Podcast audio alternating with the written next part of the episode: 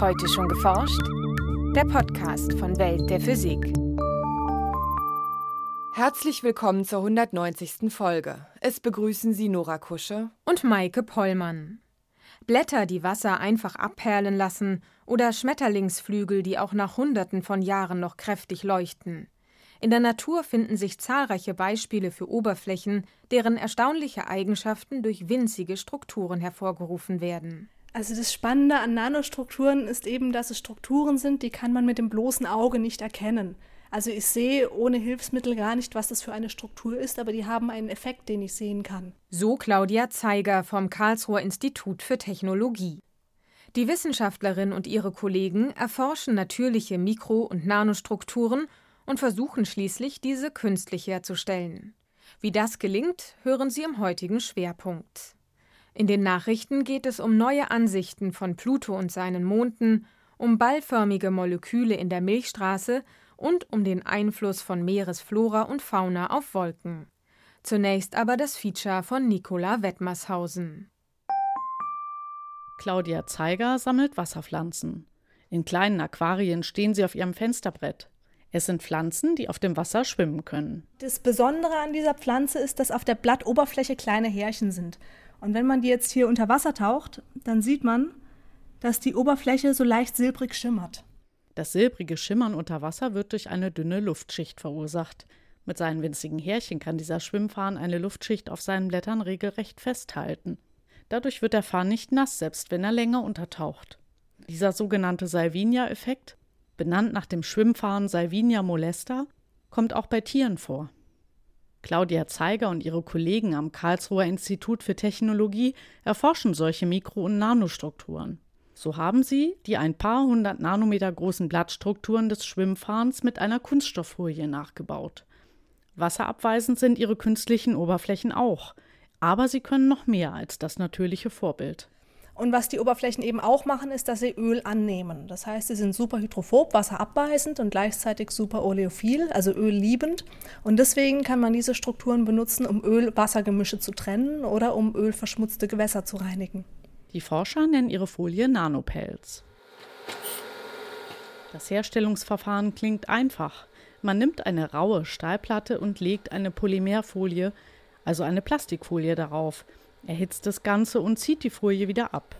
Und was da passiert, das ist ein bisschen so ähnlich wie bei einer heißen Pizza, wenn da Käse drauf ist und der Käse zieht Fäden, so wird das Polymer eben auch aufgeschmolzen und zieht dann auch Fäden. Und diese kleinen Fäden werden sofort kalt und erstarren und bilden dann im besten Fall den Nanopelz.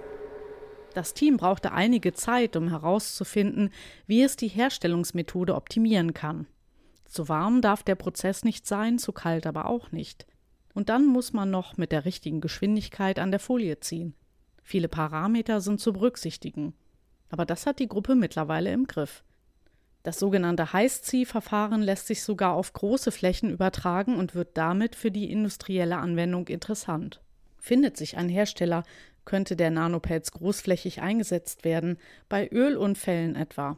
Denn die existierenden Methoden sind entweder umweltschädlich, wenn das Öl verbrannt oder durch Chemikalien in feine Tröpfchen zerteilt wird, oder sie haben andere Nachteile. Man kann Öl zum Beispiel auch mit Sägespänen aufsaugen und einsammeln. Sägespäne haben aber den Nachteil, dass sie neben dem Öl auch sehr große Mengen Wasser mit aufnehmen. Das heißt, sie bekommen zum einen ein sehr hohes Gewicht und das muss man alles mit entsorgen. Der Nanopelz hat den Vorteil, dass er die beiden Substanzen direkt voneinander trennt. Das Öl bleibt an der Folie haften, das Wasser fließt ab. Anschließend lässt sich das Öl dann aus der Folie entfernen, indem man sie flach zusammendrückt. Die Folienstruktur wird dabei allerdings zerstört. Was wir aber auch erforschen, ist einen wiederverwendbaren Nanopelz herzustellen.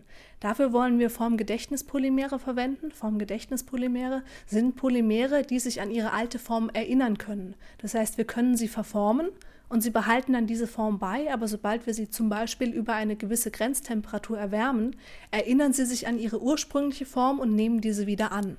So, wenn wir jetzt also als permanente Form den Nanopelz haben, der kann das Öl aufnehmen und was auch immer, dann drücken wir diesen Nanopelz temporär flach, drücken dabei gleichzeitig das Öl aus dem Nanopelz raus, also oder aus diesem Polymer raus und wenn wir dann das Polymer wieder erwärmen, dann stellt sich der Nanopelz wieder her, hat aber kein Öl mehr drin und wir können ihn nochmal verwenden.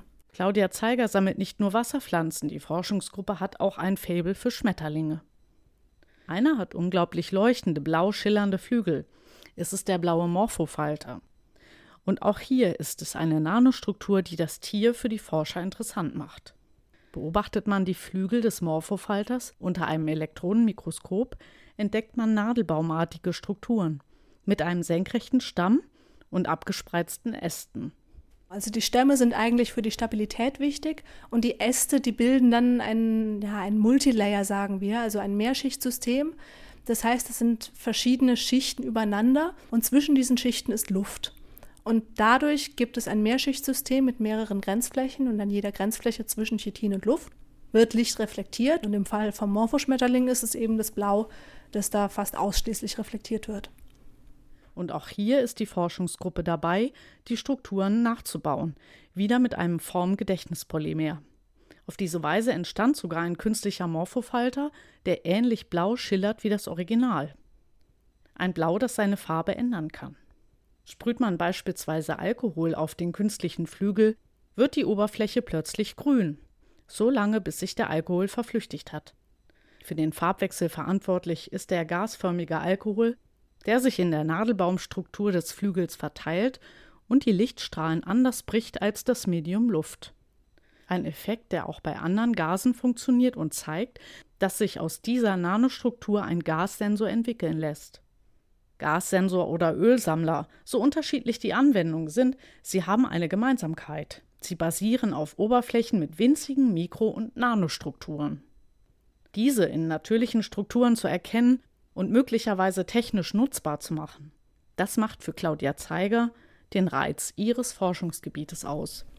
Und das ist eigentlich so das Faszinierende daran dass etwas passiert, wo man erstmal gar nicht versteht, warum es passiert. Und dann aber mit Hilfe von Raster-Elektronenmikroskopen, Rasterkraftmikroskopen und anderen Hilfsmitteln die Struktur zu erforschen und zu verstehen, warum das passiert und sie dann vielleicht noch künstlich herzustellen, das ist schon was, was mich sehr fasziniert.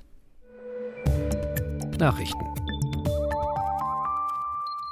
Wolken sind ein wichtiger Faktor, um das globale Klima zu berechnen. Allerdings tragen sie auch stark zur Unsicherheit von Klimamodellen bei. Deshalb hat ein Forscherteam aus den USA die Entstehung von Wolken untersucht. Und zwar über dem Südpolarmeer. Das bietet sich als Versuchslabor an, weil es von menschlichen Einflüssen weitgehend abgeschottet ist. Die Forscher verglichen für ihre Untersuchung Satellitenbilder mit Computersimulationen. Dadurch fanden sie heraus, dass eine üppige Flora und Fauna im Ozean die Wolkenbildung anregt. Zum einen geben Meeresorganismen Gase in die Atmosphäre ab, zum anderen gelangen mit der Gischt kleine Partikel von toten Pflanzen oder Tieren in die Luft. Durch beide Prozesse bilden sich mehr feste oder flüssige Schwebeteilchen. An diesen sogenannten Aerosolpartikeln können sich Wassermoleküle anlagern und so Wolkentröpfchen bilden. Da es im Sommer mehr Leben im Südpolarmeer gibt, gibt es auch mehr Aerosolpartikel in der Luft. Die Forscher konnten in den wärmeren Monaten etwa die doppelte Anzahl an Wassertröpfchen in der Wolkendecke ausmachen. Dadurch können die Wolken mehr Sonnenlicht reflektieren, was grundsätzlich abkühlend auf das Gesamtklima wirkt. Ähnliche Phänomene sind auf der Nordhalbkugel denkbar. Allerdings sind sie hier schwieriger zu messen, weil sie durch andere Effekte wie Luftverschmutzung überlagert werden. Das fein verteilte Gas zwischen den Sternen der Milchstraße enthält ballförmige Moleküle aus 60 Kohlenstoffatomen, sogenannte Buckyballs. Das vermuten Wissenschaftler zwar schon seit 20 Jahren, doch erst jetzt konnte ein Forscherteam aus der Schweiz und Deutschland die Annahme durch exakte Laboruntersuchungen bestätigen. Insgesamt spürten Astronomen 400 diffuse Absorptionslinien in den Spektren von Sternen auf. Welche Moleküle diese Wellenlängen aus dem Licht der Sterne schlucken, konnte bislang für keine dieser Linien eindeutig identifiziert werden. 1994 zeigten Forscher, dass zwei der diffusen Linien nahezu, aber nicht exakt mit der Absorption von Buckyballs übereinstimmen. Die Messmethode war damals zu unpräzise, um einen eindeutigen Nachweis zu erbringen. Erst jetzt konnten Forscher die Buckyballs unter Bedingungen untersuchen, die jenen im interstellaren Medium entsprechen. Ergebnis die interstellaren Absorptionslinien bei 9577 und 9632 Angström stimmen sowohl von der Wellenlänge als auch von ihrer Breite exakt mit der im Labor beobachteten Absorption überein, so die Wissenschaftler im Fachblatt Nature. Mit New Horizons ist in der vergangenen Woche erstmals eine Raumsonde am Pluto vorbeigeflogen. Dabei hat sie zahlreiche Aufnahmen von Plutos Oberfläche und seinen Monden gemacht. Die Sonde hatte neuneinhalb Jahre für die Reise von der Erde bis zu Pluto gebraucht. Die ersten Bilder hat New Horizons schon zur Erde gefunkt. Die restlichen Aufnahmen werden im Lauf der kommenden Monate erwartet. Bereits die ersten Fotos von Pluto und seinem Mond Charon haben Planetenforscher überrascht. Es gibt Flächen, wo fast keine Einschlagkrater zu sehen sind. Das deutet darauf hin, dass sich die Oberflächen ständig erneuern. Welche Prozesse im Innern der Himmelskörper für die geologische Aktivität verantwortlich sind, ist noch unklar. 2006 hat Pluto nur wenige Monate nach dem Start von New Horizons seinen Status als Planet verloren. Zusammen mit der Erforschung von Ceres im Asteroidengürtel unseres Sonnensystems konnten in diesem Jahr gleich zwei Zwergplaneten aus der Nähe beobachtet werden. Das war's für heute. Bleiben Sie wissenschaftlich und laden Sie uns auch nächstes Mal wieder herunter. Welt der Physik wird Ihnen präsentiert vom Bundesministerium für Bildung und Forschung und der Deutschen Physikalischen Gesellschaft.